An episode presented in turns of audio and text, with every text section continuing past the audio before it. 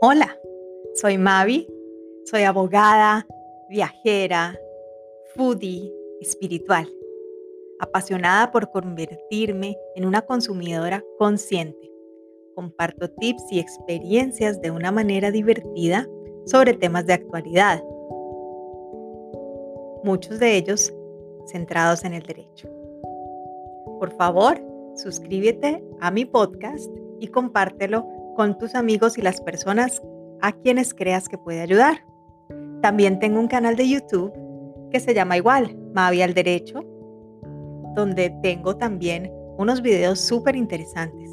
Tengo mi cuenta de Instagram, Virginia Wolf, W-O-L-W-F, donde también me pueden seguir para tener otro tipo de contenido. Espero que disfruten de esta interacción y espero que nos acompañen cada semana con un nuevo capítulo. Gracias.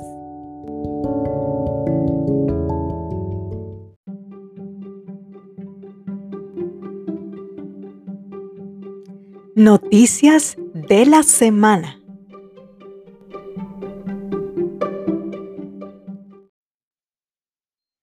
Esta semana, las mujeres recibimos una excelente noticia la Corte Constitucional, en sentencia C-038 de 2021, magistrada ponente Cristina Pardo, declara la inconstitucionalidad de la norma del Código Sustantivo del Trabajo que autorizaba la inclusión en el reglamento de las empresas las labores que no podrían ejecutar las mujeres. Paso a leer, compartir con ustedes el comunicado de la Corte Constitucional. La norma objeto de control constitucional. Código Sustantivo del Trabajo. Decreto Ley 2663 del 5 de agosto de 1950. Título cuarto. Reglamento de Trabajo y Mantenimiento del Orden en el Establecimiento. Capítulo 1. Reglamento. Artículo 108. El reglamento debe contener disposiciones normativas de los siguientes puntos. Numeral 13. Especificaciones de las labores que no deben ejecutar las mujeres y los menores de 16 años. Síntesis de la Providencia. El demandante presentó acción de inconstitucionalidad contra el numeral 13 del artículo 108 del Decreto Ley 2663 de 1950, conocido como el Código Sustantivo del Trabajo. Para el efecto, argumentó que el mandato que trae la norma de especificar en el reglamento de trabajo las labores que no deben efectuar las mujeres, abro comillas, quebranta los fines de la justicia y la igualdad en el entorno del trabajo y desconoce el preámbulo de la Constitución porque traiciona y hace inocuos sus principios. Cierro comillas. En su criterio, la norma acusada también vulnera el artículo 1 de la Constitución política, pues desconoce la dignidad humana de la mujer en el ámbito de su autonomía o posibilidad de diseñar un plan vital y de determinarse según sus características, vivir como quiera, y también en la esfera intangible de su integridad física y moral, vivir sin humillaciones. En relación con este reparo, plantea el demandante que, abro comillas, cuando una norma deja que los empleadores limiten discrecionalmente las labores que pueden o no ejecutar determinadas personas simplemente por razón de su sexo, se obstruye la posibilidad de que las mismas desarrollen un proyecto de vida laboral a partir de sus capacidades y talentos. Cierro comillas. Para el accionante, la norma acusada también desconoce el artículo 13 de la Constitución Política, puesto que, abro comillas, establece un tratamiento diferenciado en el entorno laboral totalmente desproporcionado e injustificado con base en un criterio sospechoso de discriminación. Cierro comillas. En su criterio, el quebrantamiento de la norma consiste en dejar a discreción de los empleadores la decisión de establecer en el reglamento de trabajo la prohibición de que las mujeres realicen ciertas actividades sin otra razón que su sexo. La sala desarrolló unas consideraciones generales relacionadas con el contexto normativo en el que se inserta la expresión acusada, la protección de los derechos de las mujeres en el orden interno e internacional, el principio constitucional de igualdad y el juicio integrado de igualdad cuando el trato diferenciado que incorpora la disposición bajo examen se sustenta en una categoría prohibida como el sexo y el carácter vinculante del preámbulo y la protección de la dignidad humana en el ordenamiento constitucional. Recordó en primer lugar que la norma que contiene la expresión demandada se encuentra en el título cuarto del Código Sustantivo de Trabajo que consigna las disposiciones referentes al reglamento de trabajo y mantenimiento del orden en el establecimiento.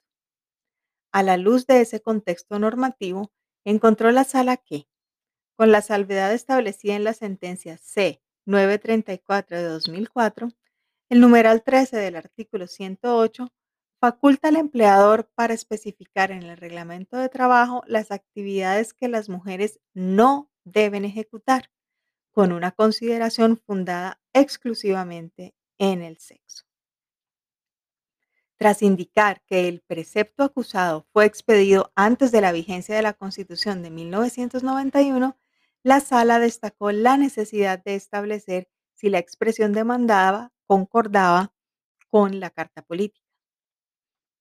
En esa medida, consideró indispensable destacar que las mujeres reciben en nuestro ordenamiento una protección reforzada, nacional e internacional, lo que ha traído consigo la incorporación de distintos estándares normativos tendientes a superar patrones o estereotipos discriminatorios en la interpretación que los jueces u otras autoridades realicen de las normas.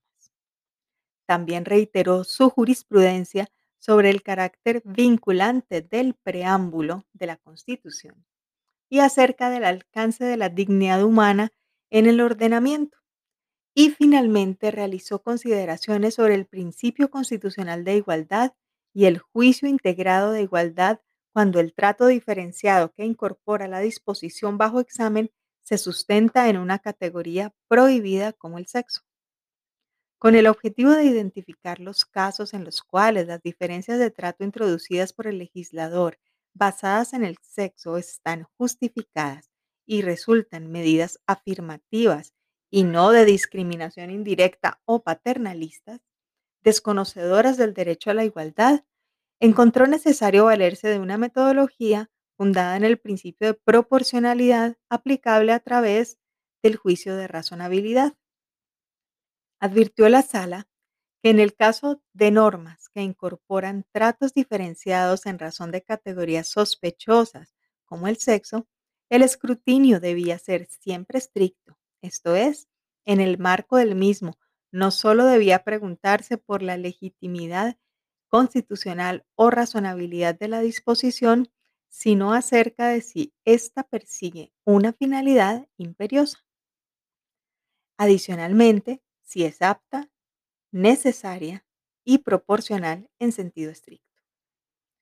Encontró la sala que la medida incorporada en la disposición objeto de análisis no cumplía ninguna finalidad constitucionalmente justificada ni imperiosa y, por el contrario, se fundaba en un criterio o patrón sospechoso que resultaba claramente discriminatorio, pues incidía en mantener en el imaginario social y cultural la minusvaloración que la estructura de dominación patriarcal ha impuesto en relación con las mujeres y que es violatoria de sus derechos. Consideró la sala que la disposición acusada no podía catalogarse como una medida afirmativa y, más bien, reproducía las generalizaciones patrones o estereotipos que mantienen en el imaginario social y cultural. La idea de que las mujeres no se encuentran presuntamente en condición de realizar ciertas ocupaciones debido a su supuesta debilidad o fragilidad corporal y o porque supuestamente poseen un juicio nublado que también les impide decidir con libertad lo que tienen razones para valorar, incluso en el terreno laboral, motivo por el cual hay una tercera persona que resuelve por ellas, en este caso el empleador, extremo dominante de la relación laboral. En definitiva, la presunción de discriminación no fue desvirtuada en el presente asunto en cuanto no pudo demostrarse que la medida contemplada en el numeral 13 del artículo 108 del Código Sustantivo del Trabajo cumple con una finalidad constitucionalmente valiosa o imperiosa. Y por el contrario, lo que queda claro es que se funda en un rasgo permanente que no fue elegido ni puede dejarse por voluntad. Profundiza los patrones de valoración cultural y social que tienden a menospreciar a la mujer y a hacer ver que existen aspectos en el ámbito laboral que le están vedados decidir por sí misma, persiste en la idea equivocada según la cual ser mujer no constituye per se un criterio de cualidades comunes que puedan ser tomadas como base para realizar una distribución o reparto racional y equitativo de las actividades del entorno laboral y pasa por alto que los criterios enumerados en el artículo 13 superior como el sexo deben también ser considerados sospechosos, no solo por cuanto se encuentran explícitamente señalados como prohibidos por el texto constitucional, sino porque han estado históricamente asociados a prácticas discriminatorias.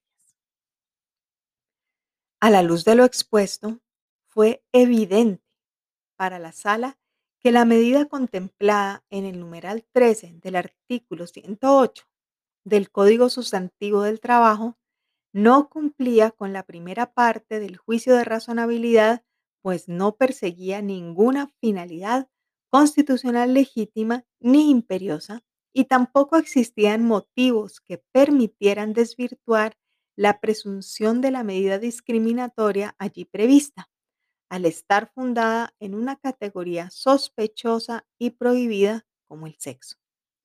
Encontró la Corte que esta constatación hacía innecesario continuar con los siguientes pasos del juicio.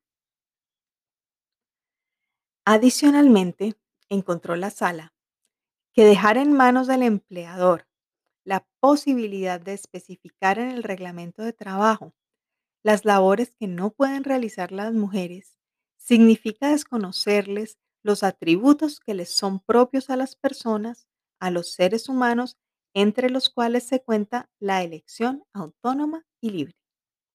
Tal circunstancia parte de un reconocimiento de la superioridad masculina ajena al mandato de unidad de la naturaleza humana y su inseparable dignidad, del que se sigue obligadamente evitar tratar con privilegio a algunas personas y denigrar o disminuir a otras, impartiéndoles un trato que, por injustificadamente desigual, termina siendo también hostil, humillante y abiertamente inconstitucional. Las instituciones jurídicas, las normas previstas en el ordenamiento deben deshacerse de rezagos patriarcales que reproducen la idea de supuesta incapacidad de las mujeres para definir su propio curso de acción. Si el Estado por algún motivo, incluso de carácter histórico, ha contribuido a reforzar el estigma discriminatorio sobre texto de proteger a las mujeres, esto las humilla y denigra su dignidad. Bajo ese entendido, las instituciones del pasado que aún contemplan disposiciones que irrespetan la dignidad humana de las mujeres deben ser abolidas.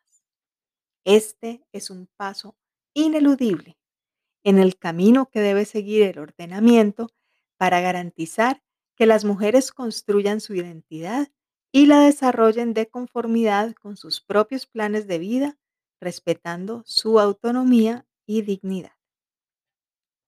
Decisión. Declarar inexequible la expresión las mujeres y contemplada en el numeral 13 del artículo 108 del Decreto Ley 2663 de 1950 conocido como el Código Sustantivo del Trabajo.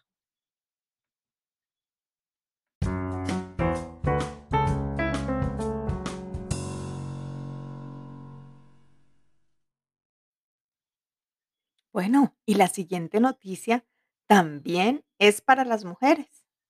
Las copas menstruales también están exentas de IVA.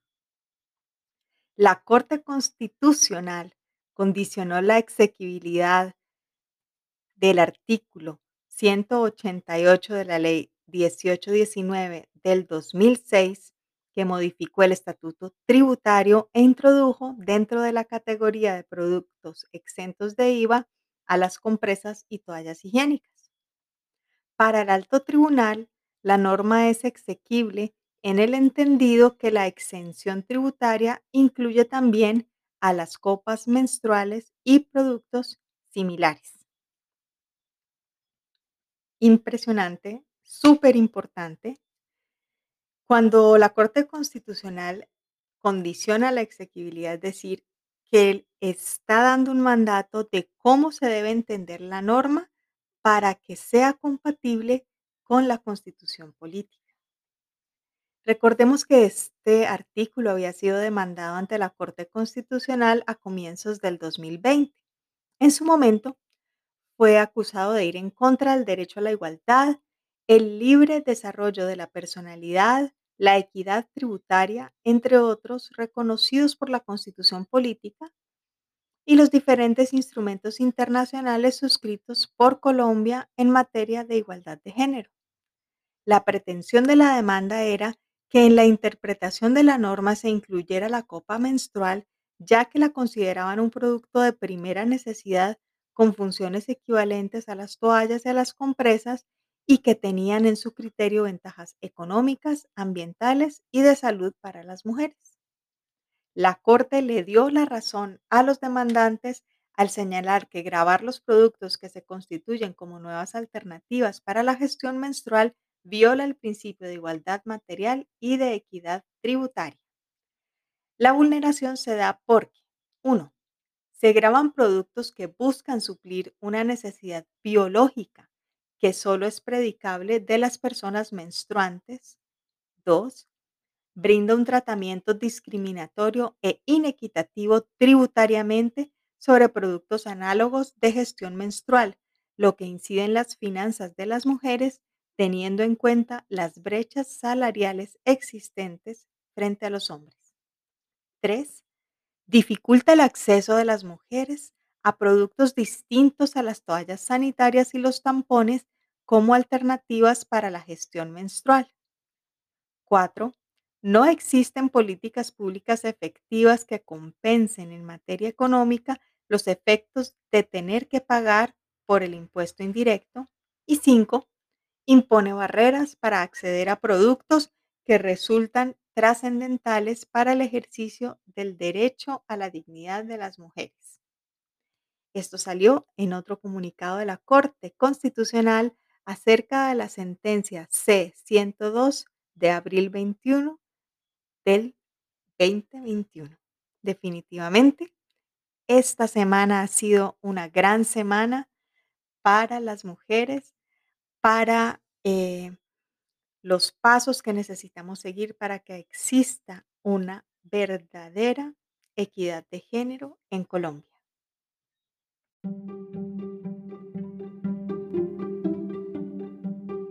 Y así terminan las noticias destacadas de esta semana. Los espero en una próxima oportunidad.